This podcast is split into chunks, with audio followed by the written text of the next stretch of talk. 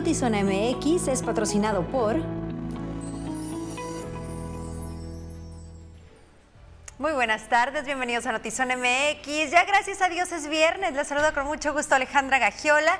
Hoy mi compañero Luis Eduardo Cantúa está eh, tomándose unos días el lunes con muchísimo gusto y seguramente ya muy descansado estará de regreso. Vamos a ir de lleno con la información. Hoy fue viernes de tribuna en tu colonia y más adelante le vamos a tener todos los detalles.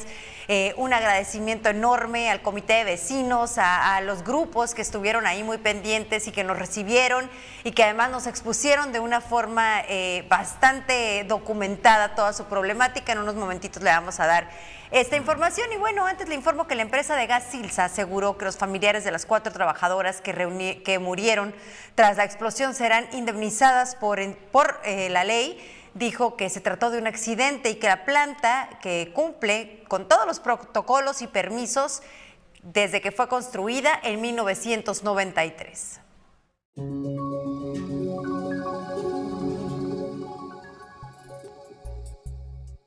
Empleados de Gas Ilsa no han podido ingresar a la planta por sus pertenencias debido a que está clausurada y es la autoridad estatal y federal quienes pueden permitir el acceso. Este, quisiera mencionarte, eh, a finales de este año se nos cumple y es como funciona. Como mencionaba, la planta tiene más de 30 años operando, tiene 30 años operando que los cumple este año. Eh, las válvulas de nuestros tanques tienen una vigencia. La vigencia de esas válvulas es en diciembre de este año y te puedo comentar que al día de hoy, de enero al día al finales de febrero reemplazamos todas las válvulas. Aseguraron que las cuatro mujeres fallecidas, Carla Delita Rodríguez, María Guadalupe Cejudo, Araceli González y Lua Yamilet, recibirán las indemnizaciones que marca y serán por encima de la ley. Dijo que la empresa fue construida hace más de 30 años cuando aún no llegaba la mancha urbana y con ello justificó que estuviera en medio de viviendas. Aseguró que contaban con un protocolo de emergencias y es que almacena 5 megacilindros con hasta un millón de litros de gas LP en caso de registrarse una mega explosión. Cinco almacenes de 250 mil litros cada uno lo que yo les mencionaba hace un momento es que esto no ocurrió en ninguna de esas, de esas áreas. Señaló que el tiempo de la clausura se ha terminado por autoridades federales, sin embargo aseguró que continuarán pagándole a los empleados, pues en esa planta en promedio trabajan 150 trabajadores y en todo Tijuana tienen en promedio 400 empleados. Con imagen de Francisco Madrid informó para Notizona MX, redefiniendo la información. Ana Lilia Ramírez.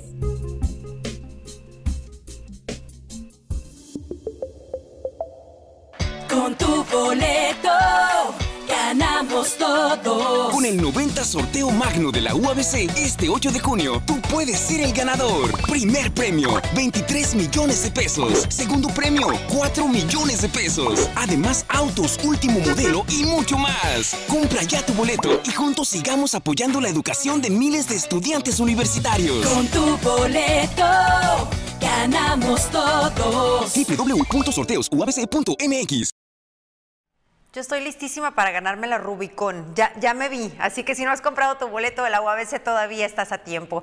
Y en otros temas, colectivos de búsqueda ya de personas en Mexicali ya tienen tiempo enfrentados. La división podría ser responsabilidad de funcionarios de gobierno del Estado. Esto es lo que apuntan las partes afectadas.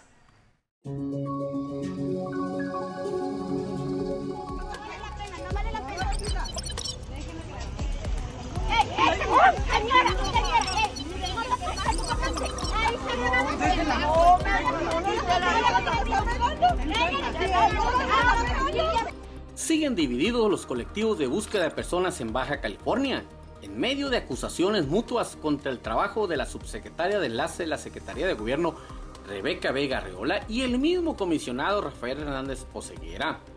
Grupos de colectivos acusan a Vega Arreola de fomentar la división entre los organismos y otros a Hernández Oseguera de bloquear también búsquedas.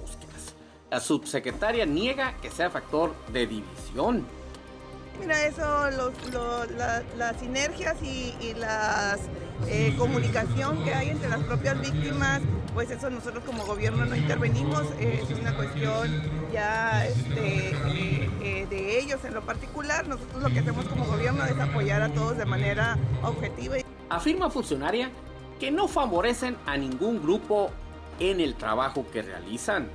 Desde la Secretaría General de Gobierno, por instrucciones del secretario general, nosotros tenemos la instrucción de atender a todos y cada una de las víctimas que nos piden apoyo y eso hacemos desde la Subsecretaría de Enlace Institucional y Vinculación Social, que es donde yo me encuentro laborando en este No se trata de que ustedes estén dividiendo los no, grupos. no, para nada. Nosotros, a mí yo he atendido a todas y todos, cada uno de ellos, desde noviembre del 2021 que llegamos a este espacio. El colectivo Madres Unidas y Fuertes asegura que Vega Riola es el problema. y ellas mismas públicamente y tenemos los, los videos donde están diciendo a nosotros, gracias a Rebeca, se nos dan viáticos, se nos da para la gasolina, se nos da para la comida y les dan para apoyo de sus hijos y de ellas mismas. Entonces que no se haga tontas y dile que si quiere pruebas, se las doy. Marlene Castro del colectivo Buscando a Paola y Desaparecidos acusa al comisionado que les bloquean las búsquedas. Nos tienen bloqueados porque Rafael Hernández es el comisionado, es el que nos bloquea las búsquedas, no quiere que hagamos si no nos unimos a él. Este, tenemos dos meses que no salimos a búsqueda. Ah, yo metí una petición el día 23 del mes pasado pidiendo los- las cuatro semanas de búsquedas porque somos demasiados. Esperan una caravana internacional en Mexicali para búsqueda de personas este día 15. Eh, vienen de unas personas de Centroamérica, eh, sur del país, centro del país y nosotros acá en la zona norte del país. La idea es trabajar dos semanas continuos en todo el estado. Es una mega búsqueda en todos los municipios, vamos a estar trabajando, está coordinando el grupo CEVID, Dirección de Seguridad Pública de Mexicali, Fiscalía, Gobierno del Estado. De hecho, ahorita a las 12 hay una mesa de trabajo acá arriba con todas las instituciones que van a estar involucradas. Estamos viendo el tema de los albergues, comidas, traslados y demás. Y pues hemos tenido algunas bronquitas ahí que no ha habido tanto apoyo como, como se esperaba. Fíjate que Con producción de Tarry Hernández para Notizona MX, refiriendo la información, José Manuel Jefferson.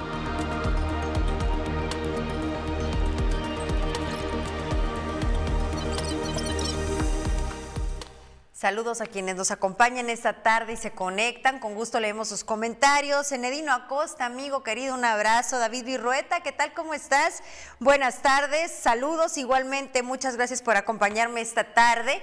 Y bueno, del 15 al 30 de abril se llevará a cabo la cuarta brigada de búsqueda de personas en Baja California, una actividad encabezada por diversos colectivos locales y nacionales, quienes han visto con tristeza la falta de apoyo por parte de las autoridades. De la.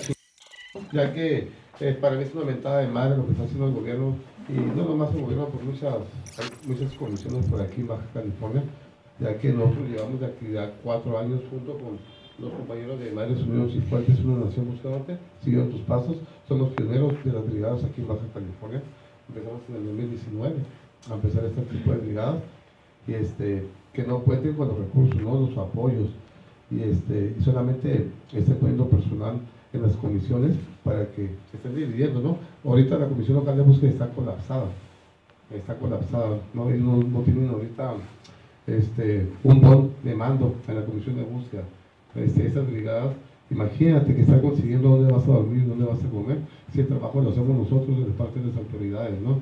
Este, si te das cuenta, este, en resumen del año 2020, 2021, 2022, los colectivos son los que han localizado más que la propia Fiscalía la propia Comisión Local de Búsqueda. Entonces, se lo digo que nosotros nos yo me siento como padre de la chica, que siga ya, espero casi, falta un mes porque mi hijo cumple cuatro años, que desapareció también dentro de un antro, y este, las autoridades americanas ni mexicanas han hecho nada para la investigación de Erika ¿no?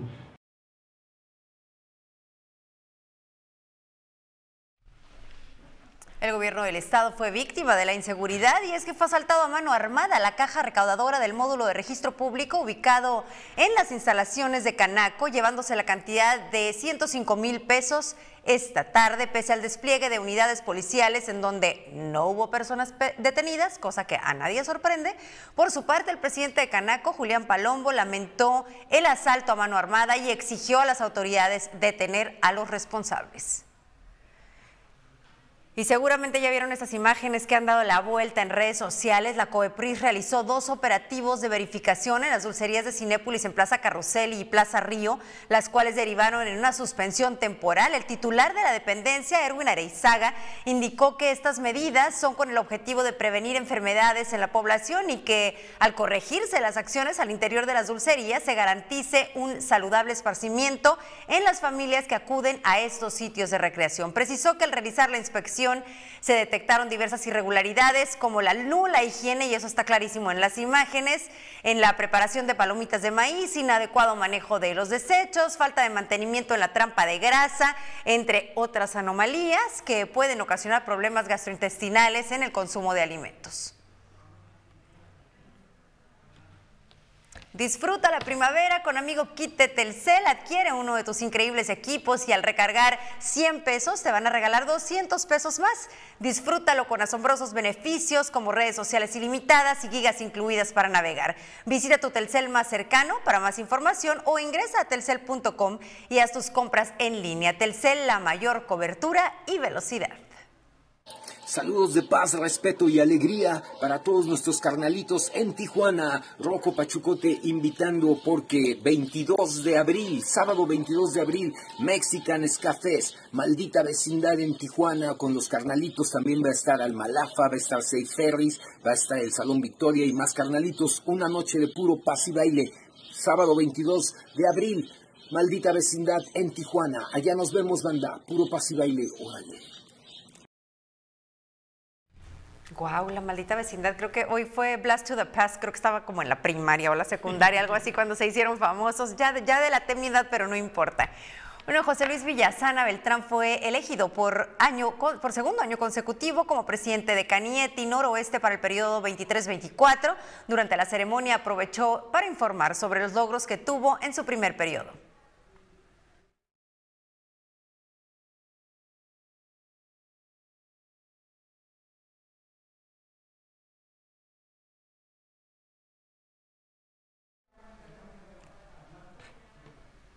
En unos, en unos momentitos vamos a retomar esta información y vamos a presentarle también las declaraciones de eh, José Luis Villasana para este segundo periodo eh, al frente de Canieti. Y bueno, el recién electo líder de los burócratas de Tijuana, Guillermo Aldrete, anunció sus aspiraciones para dirigir a la burocracia en Baja California y en conferencia de prensa anunció su registro el próximo sábado 15 de abril. Señaló que no será una tarea fácil, pues el actual líder de los burócratas en el estado y también diputado local, Manuel Guerrero, apoya las aspiraciones de quien perdió la elección interna en Mexicali, Luisa Sánchez, misma que se registró en la planilla roja y será su contrincante.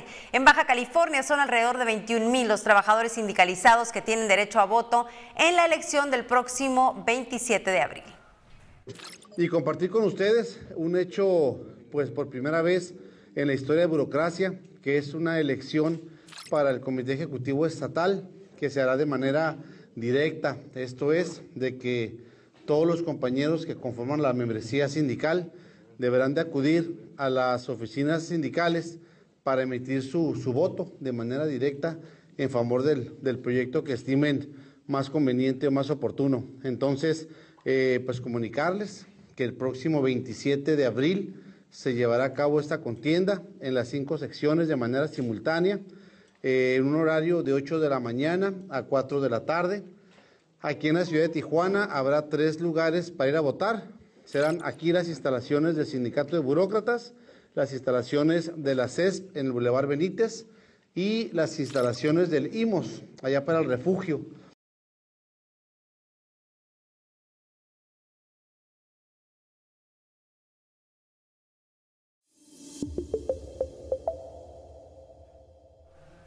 Y ahora sí, vamos a conocer los detalles sobre la toma de protesta de José Luis Villasana en su segundo periodo al frente de Canieti.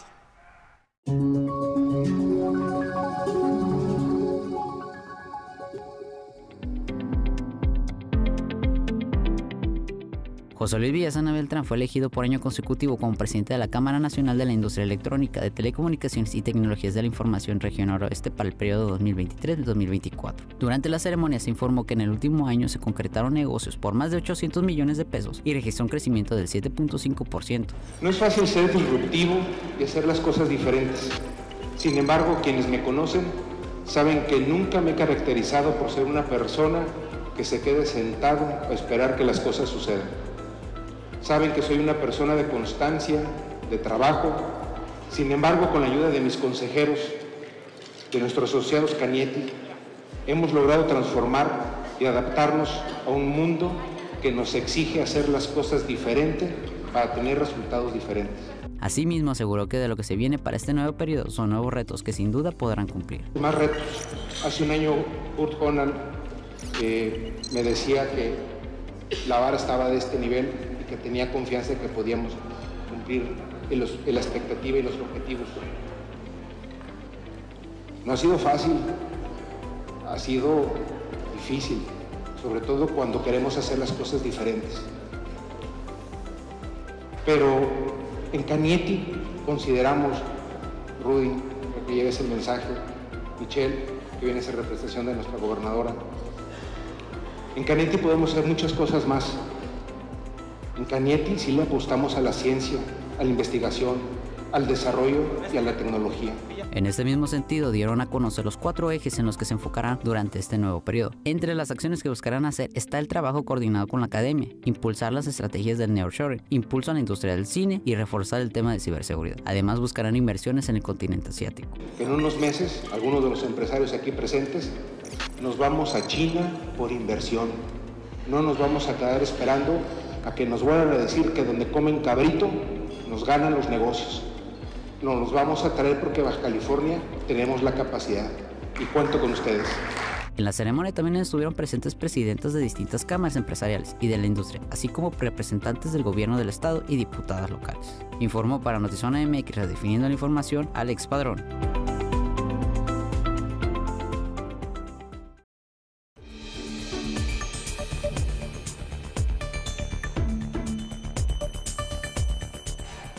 Me acompaña hoy en Notizón MX Ricardo Villa, es experto en relaciones públicas binacionales y está al frente de la Cámara de Comercio San Diego y Valle Imperial.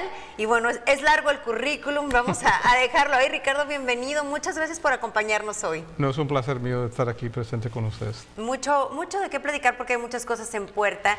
Eh, la primera es una, una participación que vas a tener el próximo lunes en la Universidad de Chicalco, eh, precisamente para hablar de tu experiencia en las relaciones públicas Correctamente, digo, eh, trabajando en México, nacido en Estados Unidos, pero lo más importante es que la área de public- ah, relaciones relacionistas públicas es algo que es necesario, que Estados Unidos no conoce ni el procedimiento, ni la manera, y hay una necesidad, y, hay un protocolo.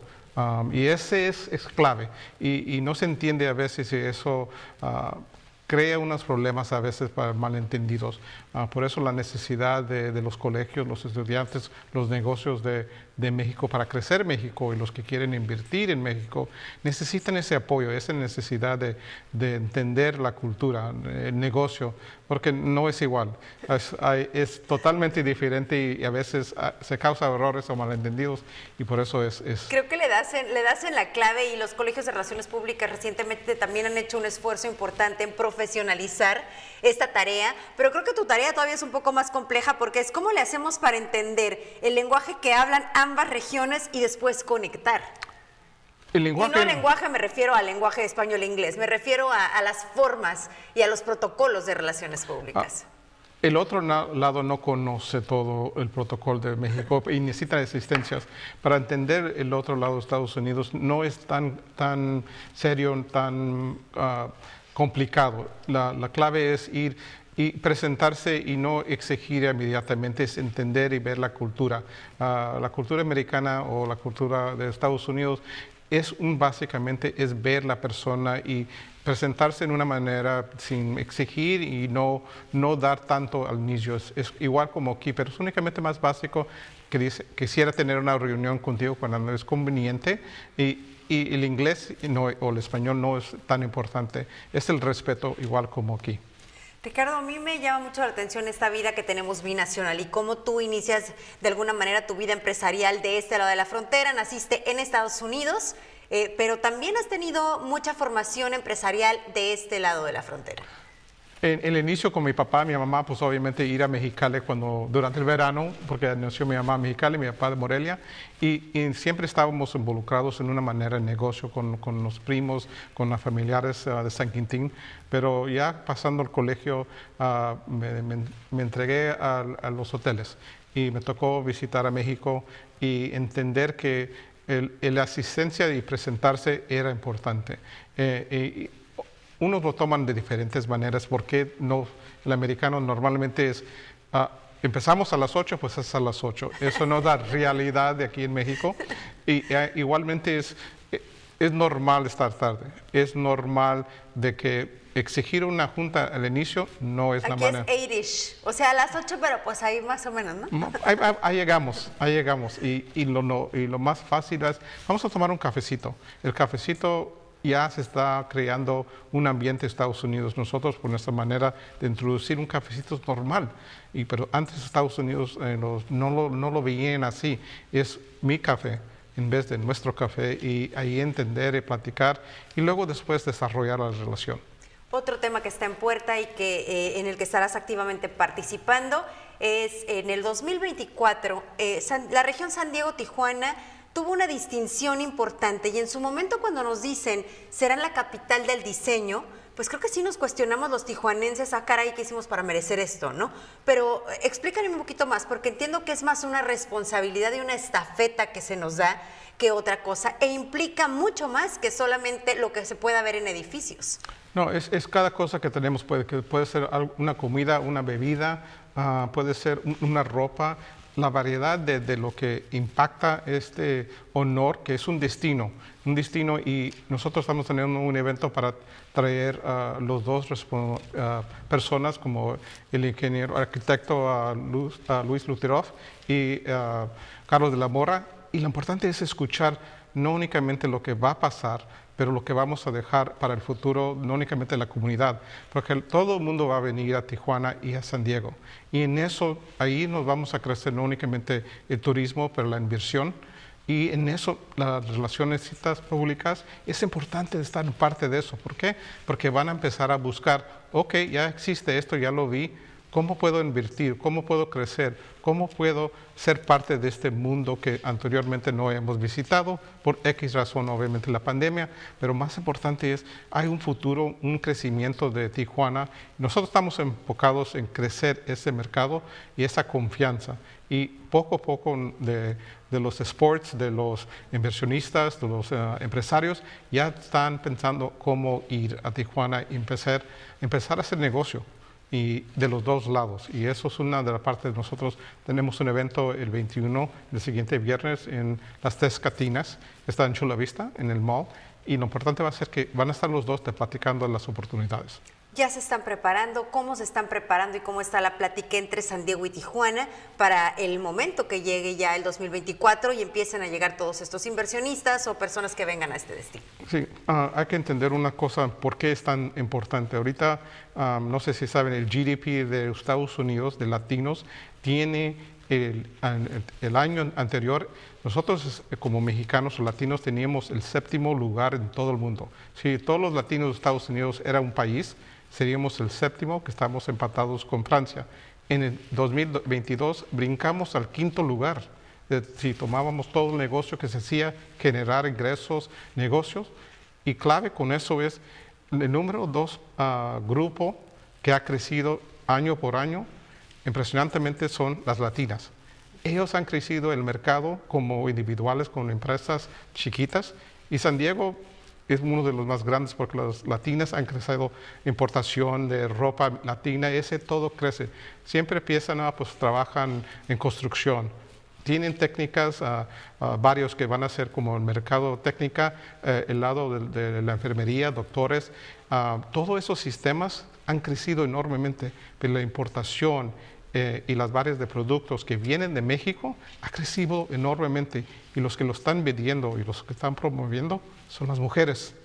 Es muy importante esto que mencionas de, de abrir un poquito el panorama y darnos cuenta que cuando hablamos de diseño, decías, hablamos hasta de una bebida, ¿no? Algo que se haya diseñado en, en esta frontera o del otro lado de la frontera y que haga esta región famosa. Y, y Tijuana tiene varios de esos que incluso son famosos a nivel mundial. Sí, uno que me extrañó es que me- una nieve que tiene el ate adentro de ellos, que no existe del otro lado. Y todo ese... ese ¿Una paleta de nieve? Ajá. Ah, ya sé Eh, cuál dices, sí. y y- y la, la- la comunidad, no únicamente la comunidad latina, pero americanos y todos los demás, ellos ven estas cosas y cómo lo puedo buscar, cómo lo puedo encontrar. Y nosotros queremos crear un, un puente para cruzar esos productos, ah, para que el dueño puede crecer igualmente, no únicamente que se compre y se vende, es crecer el negocio de dos Si es lados. el dueño, es la región y es la derrama económica que se genera alrededor de Sí, esto.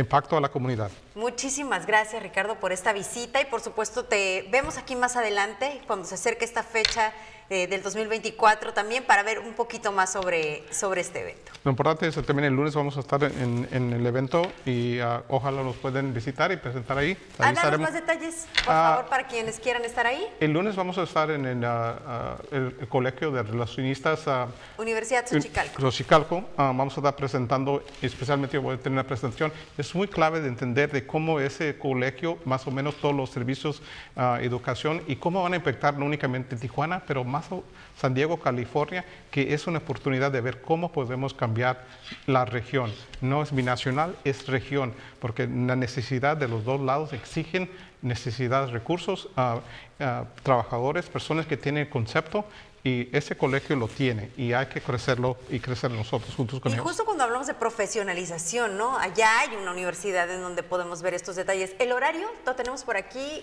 eh, Empezamos yo creo que a las 8 de la mañana en 8 el colegio y va a ca- acabar en la tarde, ah, mucho tarde, así es, es oportunidad, yo creo que pues, podemos la información después, pero va a ser un gran evento y es el primero de muchos que obviamente para crecer ese mercado, igualmente la oportunidad para los estudiantes y los em- em, negocios que existen y tomando en- igual im- el Valle Imperial, que va a crecer enormemente con el litio que está en la región, igualmente estamos involucrados. Hay un gran interés, una gran inversión que va a impactar a, a todo de Tijuana, Baja California, Tecate, Mexicali. Es una demanda. El litio va a ser el- las baterías del futuro y ese producto que está en el Salton Sea es el más puro de todo el mundo. Sí vamos ya encaminados a dejar la gasolina y a enfocarnos más en vehículos electrónicos. Eso es. ¿Es el futuro? ¿Y es el futuro próximo o, es, o lo ves como un futuro muy lejano?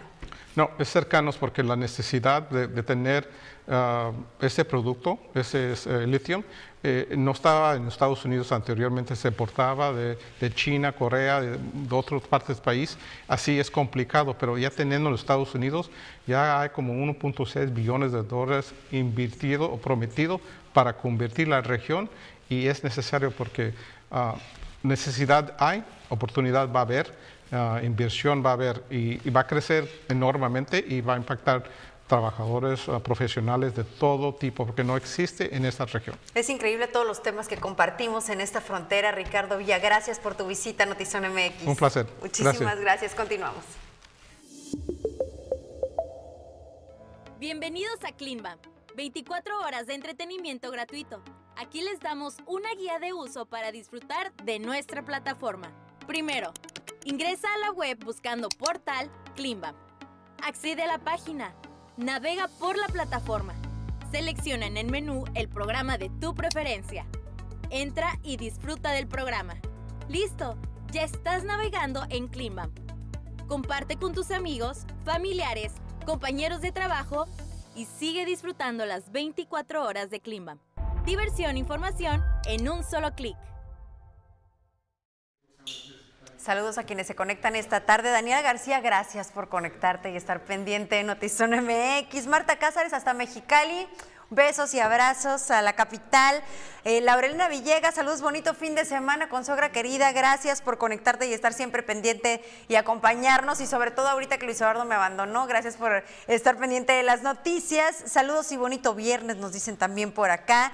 Juan Verduzco, Juanito, saludos. Qué interesante entrevista y qué importante tema de información. Híjole, es, sorprendente de verdad todo lo que compartimos en, en- esta región, Tijuana, San Diego. Y bueno, voy a retomar el tema que, que les platicaba al inicio, y es que hoy fue viernes de tribuna en tu colonia en playas de Tijuana. Y la verdad que fue sorprendente en muchos sentidos. Primero, en lo organizados que están los vecinos. Eh, no deja de sorprenderme cada vez que tenemos tribuna en tu colonia, lo propositiva que es la gente. La verdad es que a veces decimos, vengan a contarnos sus problemáticas, pero estamos lejos de llegar solamente a escuchar las quejas de los vecinos. No llegan y nos dicen, oye, es que nosotros proponemos esto, propusimos el otro, tenemos esta solución, no, no es nada más como llegamos a la quejadera. Y creo que lo que noté como común denominador en playas de Tijuana eh, es que tienen muy claro cuál es la ley, tienen muy claro qué es lo que está permitido y qué no, tienen muy claro qué es lo que necesitan como vecinos, pero tienen muy claro que no están siendo escuchados por parte de la autoridad. No traían oficios,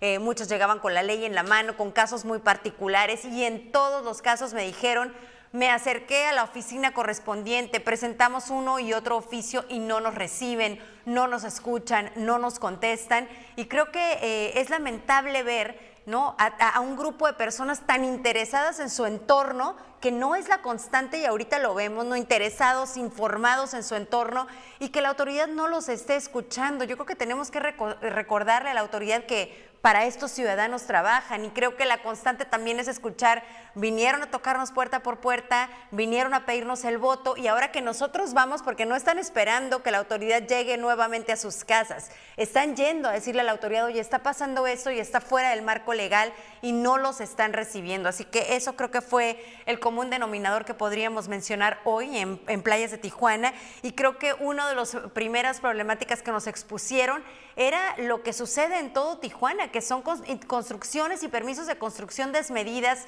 sin orden y sin control. Y aquí tenemos estas declaraciones.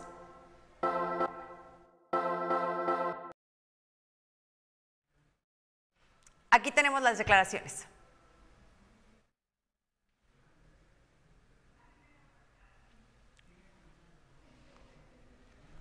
Bueno, ahorita, este, al más adelante vemos también este anuncio de Indómito que bien vale la pena visitarlos, sobre todo ahorita con, los, con el fin de semana en puerta. Pero bueno, lo que vamos a escuchar es, les decía, eh, la documentación que me presentaban en torno a los edificios que buscan construir en zonas, por ejemplo, que están etiquetadas para esparcimiento. Esto me llamó mucho la atención porque me decía una, una persona que vive en playas, a ver, esto está destinado para ser un área eh, de esparcimiento, en otros casos será áreas verdes, y ya está autorizado un permiso y ya hay una torre que está en construcción o ya hay este, publicidad por todos lados en donde lo van a construir. Entonces llama poderosamente la atención que no es estar en contra del crecimiento, por supuesto no en contra de la vivienda vertical, entendemos y nos lo han hecho ver claramente los expertos lo necesario que es eh, la vivienda vertical y que el futuro de una ciudad con el crecimiento que tiene Tijuana está encaminado a eso, pero tienen razón los vecinos, no en un lugar que esté etiquetado para otra cosa y que además ni zonas residenciales, o sí lo es, pero no edificios. Entonces aquí escuchamos. Nosotros nos preguntamos por qué la alcaldesa Montserrat está avalando a los permisos irregulares. Ella ha hablado de que los edificios que se están cayendo, que les habían dado permiso los del PAN, pero hay un montón de edificios que se han hecho y se siguen haciendo con permisos irregulares.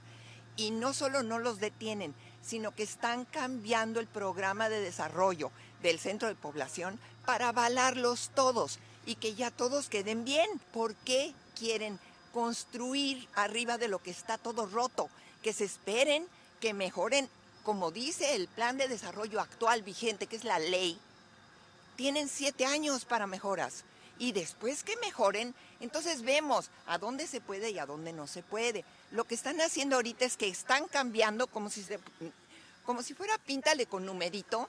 Y en las zonas que estaban de conservación en el plano de riesgos, las están cambiando a usos múltiples discrecionales para que puedan poner edificios en zonas que eran de riesgo y si se caen, pues ellos ya no van a estar para entonces. Y si se caen, no lo decimos ya en son, como un tono hipotético, literalmente se caen. Y bueno, eh, nos hablaban también de una, de una marcha o de una, eh, un evento que van a tener el 30 de abril que, que me parece una forma excelente de visibilizar una problemática. Es decir, no están no se van a quejar, no se van a manifestar, simplemente tienen anunciada una marcha que están invitando a la población a transitarla en bicicleta, patines, carreolas o sillas de ruedas. y solamente es para darnos cuenta de cómo no, no se puede cómo las banquetas y las vialidades de playas de Tijuana no permiten esta circulación y dicen todavía más grave, no lo permiten a veces ni siquiera en el malecón. Pues con todas estas grandes eh, noticias que hemos tenido en la vialidad, es comprensible que las autoridades y los servidores públicos no vayan a poner la mira en el malecón, donde ya se ha registrado eh, el desmoronamiento de la zona segura para las personas que caminan. Entonces, si la playa tiene altos niveles de contaminación y no es sugerible ni caminar por la, por la arena, y luego subes y la parte del malecón se está deslavando, ¿qué necesitamos hacer? peatonizar, eh, hacer peatón el paso de eh, paseo costero. Es decir, si no nos estás ofreciendo soluciones, por lo menos sí hay maneras de resguardarlo. Al momento de visibilizar el derecho a una movilidad segura para quienes más atención necesitan, podemos compensar las grandes eh, atención que tienen a las vialidades, que claro es necesario, pero ¿qué va a pasar con quienes ya estamos en la parte más vulnerable y no se nos va a dar voz? Atender específicamente, porque ya sea que camines, que pases en una silla de ruedas o que pases en la bicicleta, hay coladeras que son en verdad un peligro, que entendemos la función, pero que no están considerando a la población que no pasa más que en auto. Y ahí veíamos claramente en las imágenes de nuestra piloto estrella, Lordan García, eh, en una vialidad en donde aguas negras escurren y circulan constantemente. Aquí podemos ver claramente esta imagen. Nos dicen los vecinos, esto tiene muchísimo tiempo, no recibe atención, nadie voltea a ver esta vialidad, ya se podrán imaginar el olor.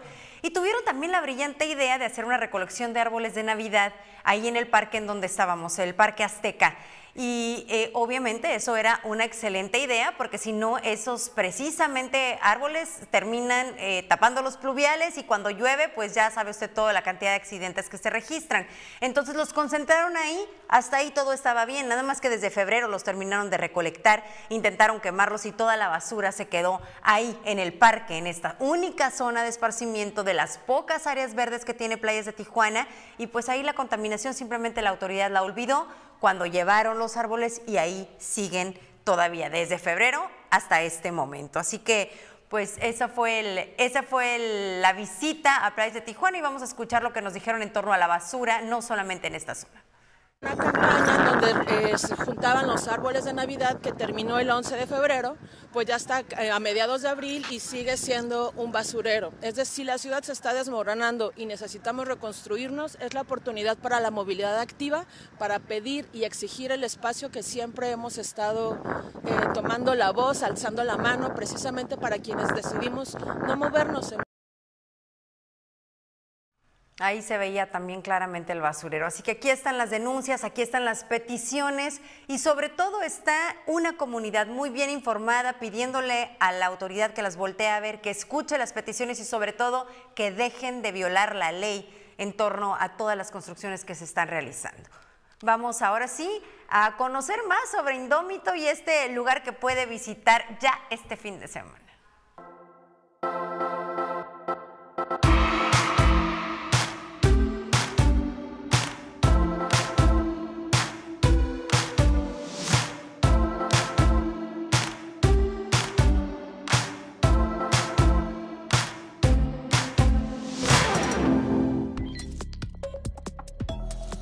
Información en breve desde Notizón MX. La Oficina de Medios del Buró Federal de Investigaciones de Estados Unidos difundió dos videos del momento en que Mónica de León Barba, ciudadana estadounidense de 29 años, fue secuestrada el 29 de noviembre del 2022 mientras caminaba a casa con su perro en Tepatitlán, Jalisco. Por el caso, el FBI también ofrece una recompensa de 40 mil dólares por información para dar con el paradero de la joven hispana del norte de California. En casi cuatro años de ser el comisionado del Instituto Nacional de Migración, Francisco Garduño ha recibido 54 recomendaciones, una por violaciones graves de la Comisión Nacional de Derechos Humanos, otras recomendaciones internacionales y resulta que permitió tortura y extorsión a migrantes, pero el presidente todavía se está cuestionando si lo debe retirar del cargo.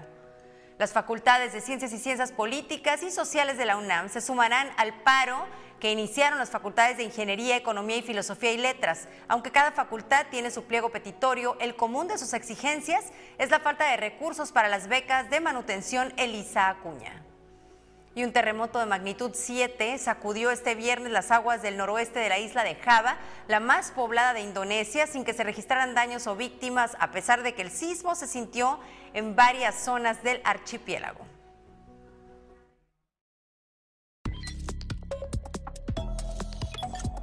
El 30 de abril, el Trompo Museo Interactivo Tijuana estará de fiesta en celebración del Día del Niño, un domingo totalmente festivo con entrada gratuita para los niños, módulos y talleres de entre- entretenimiento, juegos y personajes. No te lo puedes perder, celebra a los más pequeños de la familia.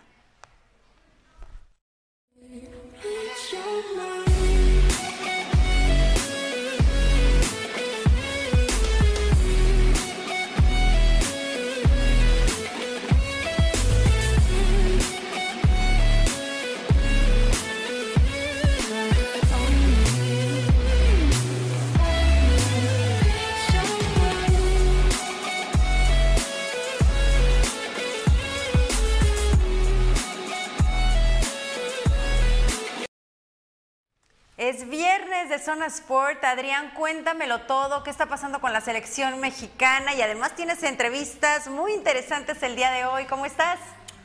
Hola Alejandra, te saludo con mucho gusto. Así es, tenemos entrevista con Diego Coca, el eh, seleccionador de México, también de Luis Fernando Tena, eh, técnico mexicano que dirige a la selección de Guatemala. Hoy fue el sorteo de la Copa Oro de este 2023. Vamos a dar a conocer los grupos y contra quién va México, además de que hay béisbol y básquetbol, son que es juegos de estrellas, tenemos mucha información.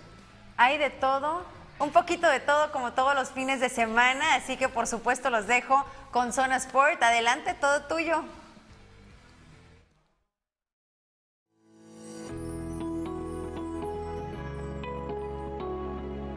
Zona Sport es traída a ti por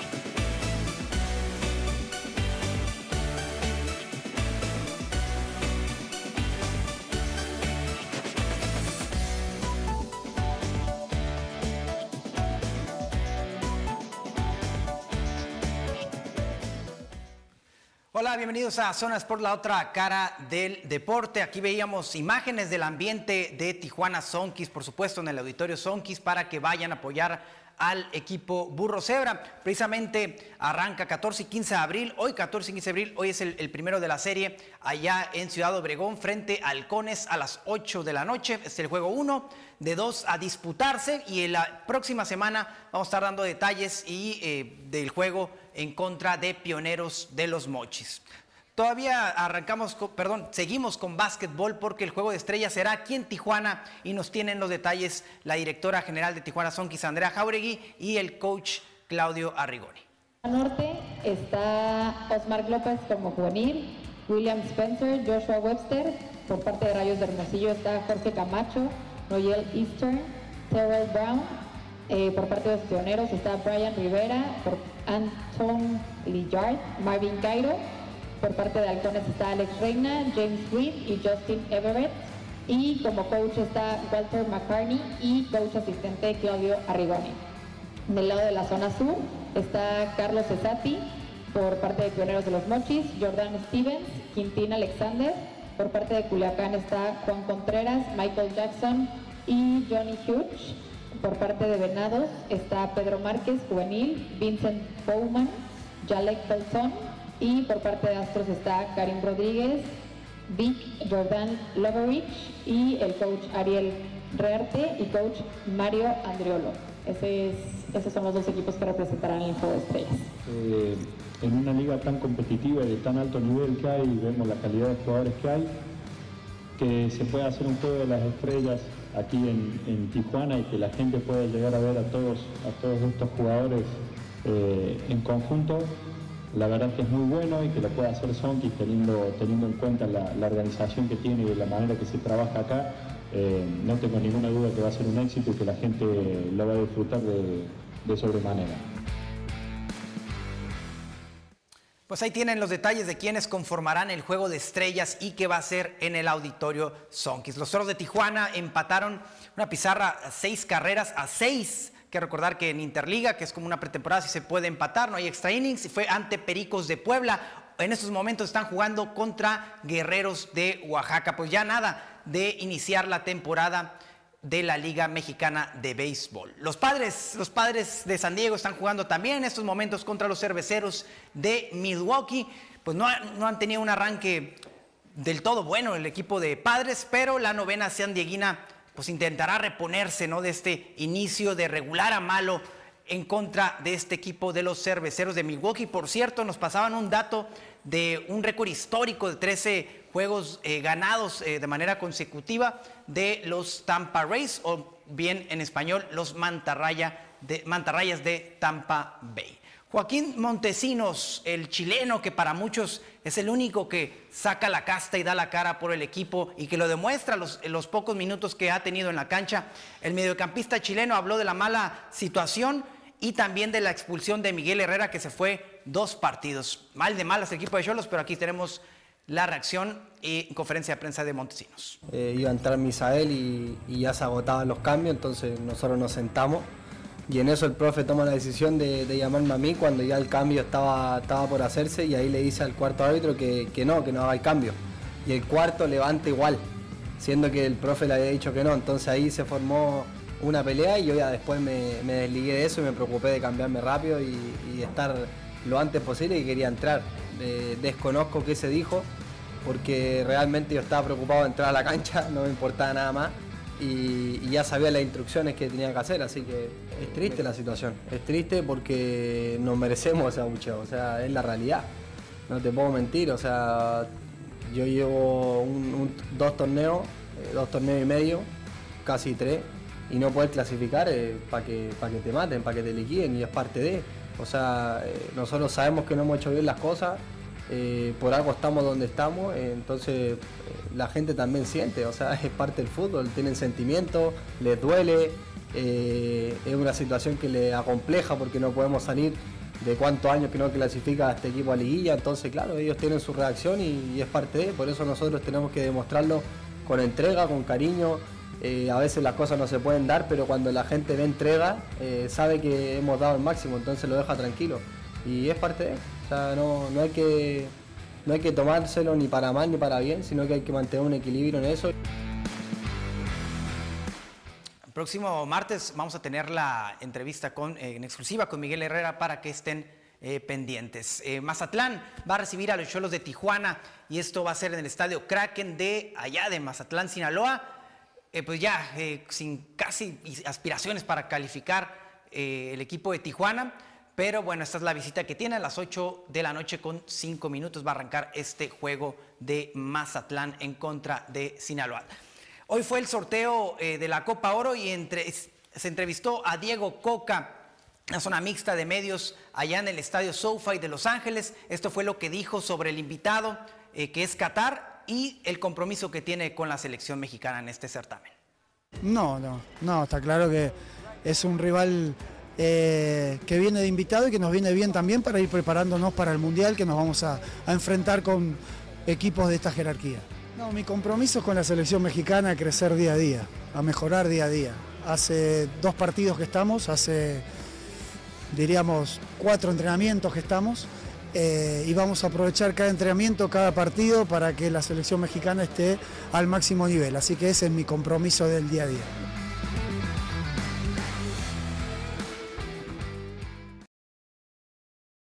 Mexicano Luis Fernando Tena, de gran trayectoria en el fútbol mexicano, campeón con Cruz Azul y que ahora dirige a la selección de Guatemala. También entrevistamos a Tena. Para dar alegría tanto Chapín que, que vive acá en la Unión Americana y por supuesto todos los que estén en Guatemala enfrente del, del televisor. Lo importante es ser un, un- equipo fuerte, un equipo que merezca ganar y un equipo que, que represente bien a tantos millones de guatemaltecos.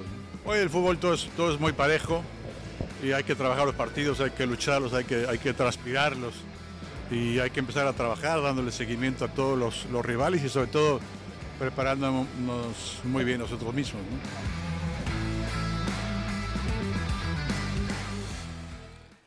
Interesante reto que tiene Luis Fernando Tena al mando de la selección de Guatemala, que por cierto muy bien recibido, que lo quieren mucho allá, lo que nos cuentan a el técnico mexicano.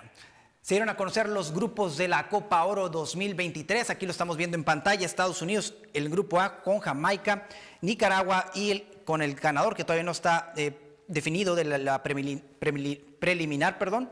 El grupo B, México, Haití, Honduras y Qatar. El grupo C, Costa Rica, Panamá, Salvador, El Salvador y el ganador todavía no está por definir. Y en el grupo D, Cuba, Canadá, Guatemala y también un cuarto equipo que todavía está por definirse. Les queremos recordar que es el último adiós, es este 20 de mayo de la gran leyenda del boxeo mexicano Julio César Chávez, que estará dando su última exhibición peleará contra Eric Terrible Morales, otro salón de la fama y también histórico, tijuanense, ex campeón mundial. Y por supuesto, las otras peleas de Jackie Nava, que también será una exhibición en contra de Alejandra La Roquera Guzmán. Y ya se dio a conocer el rival de Julio César Chávez Jr., que va a ser el colombiano Carlos Galván, un colombiano que ha enfrentado a, aquel de Plan, a grandes nombres de, la, de las 168 libras y de las 175 libras. Esto ha sido todo en Zona Sport, pero les quiero recordar que nos pueden seguir también en climban.com, donde pueden seguir todas nuestras transmisiones en vivo y en todas las plataformas YouTube, en Facebook, arroba Climban y arroba oficial Zona MX. Hasta el próximo lunes.